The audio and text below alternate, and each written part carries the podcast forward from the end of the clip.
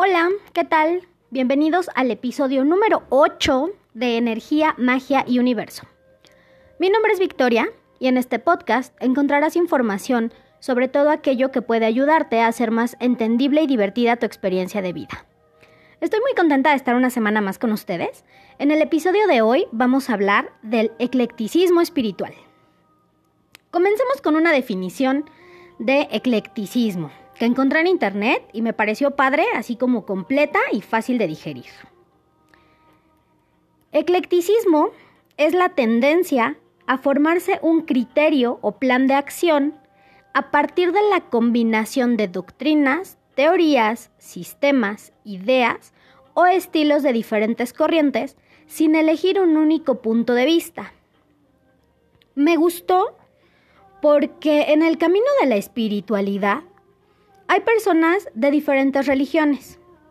No está peleado ser cristiano, musulmán, católico, judío, con el prender una veladora para abrir los caminos de la economía. Dios dijo, ayúdate, que yo te ayudaré.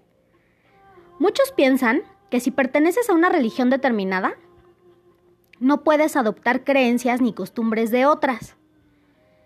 Pues si a ellos les funciona, es válido, pero en lo particular, lo que me ha funcionado es adoptar diferentes prácticas y creencias. Por ejemplo, si una persona tiene un problema familiar, hablemos de peleas con sus hijos. ¿Por qué debe limitarse simplemente a lo que conoce o le enseñaron? Cuando en el mundo existe un abanico de posibilidades sobre lo que puede hacer para llevar una vida familiar en armonía.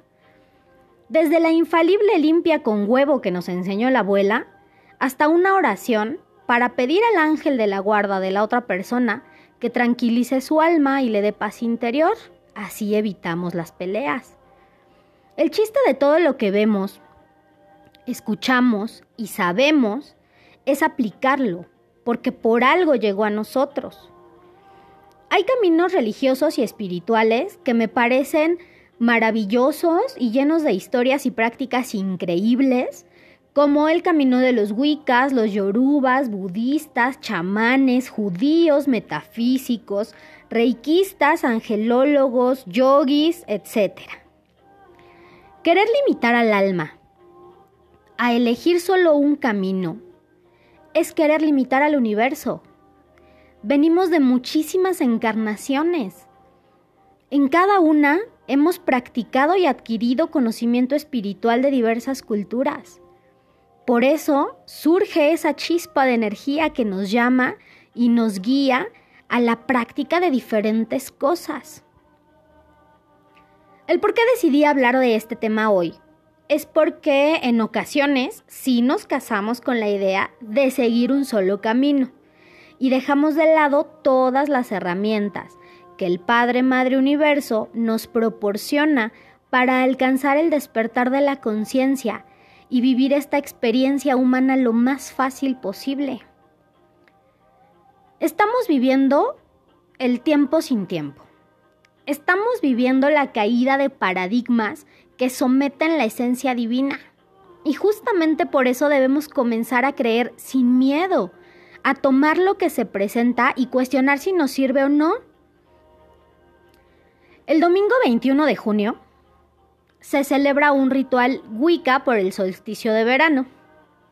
Este es el día más largo y la noche más corta del año, lo que marca el poder del sol para alimentar la temporada de crecimiento. A medida que el sol alcanza su punto más alto en el cielo, el dios está en todo su poder y la diosa de la tierra está produciendo la mayor abundancia del año los cultivos están alcanzando su plena madurez y los bosques están creciendo. En solo unas pocas semanas comenzará la temporada de cosecha, pero por ahora hacemos una pausa para celebrar la manifestación de lo que se plantó en las primeras semanas de la primavera. Espiritualmente este periodo nos hace reflexionar sobre lo que hemos hecho y lo que vamos a cosechar. Estamos viendo crecer los frutos, nos da la oportunidad de agradecer y nos da la posibilidad de cambiar lo que no nos gusta. Para celebrar este día, puedes decorar tu altar con flores, frutas y colores como el amarillo, rojo, naranja, verde y azul. Este día es mágico porque se creía que todas las hierbas que se recolectaran en ese día, así como el agua de lluvia, iban a potenciar los efectos sobre cualquier ritual que se hiciera con ellos.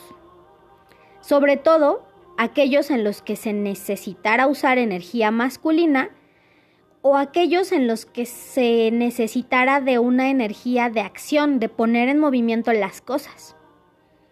Si no tienes un altar, puedes eh, encender una vela justo al mediodía, que es cuando el sol está en su punto más alto en el cielo, y mantenerla encendida.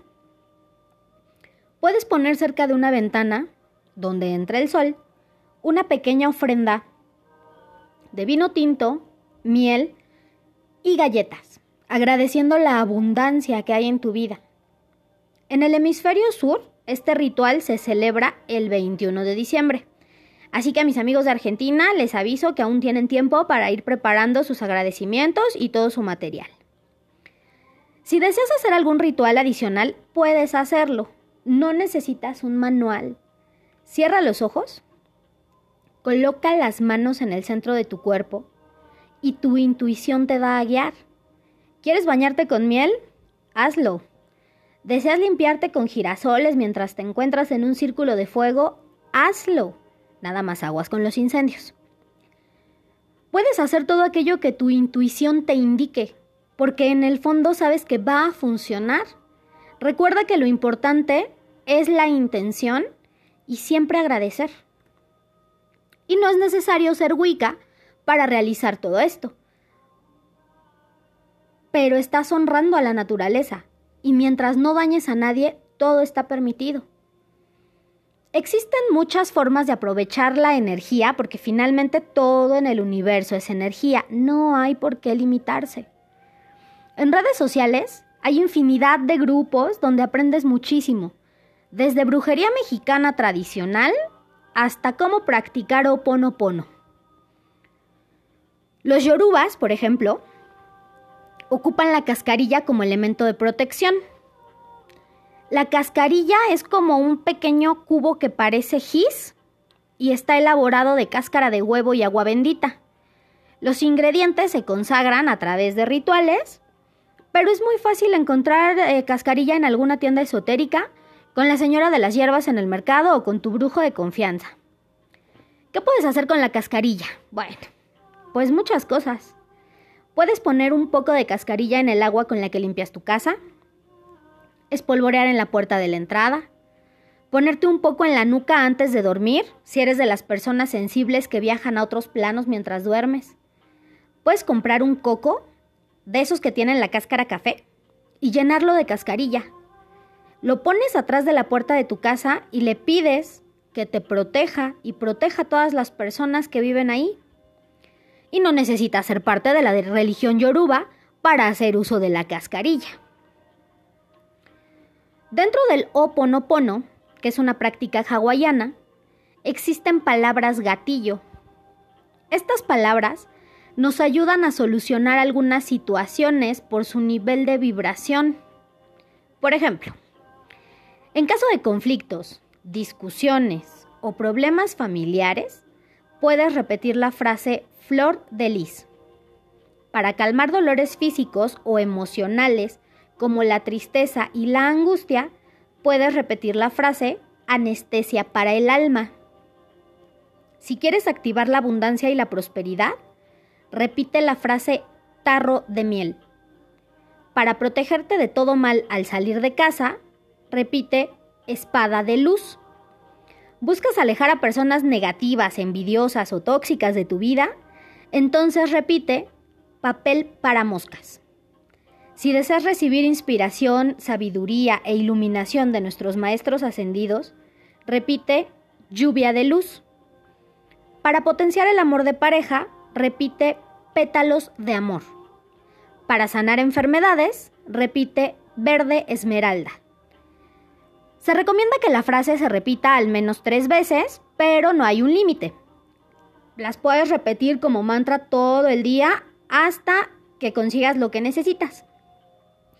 Y así podría hablar de otras tantas prácticas y caminos, pero bueno, no terminaría.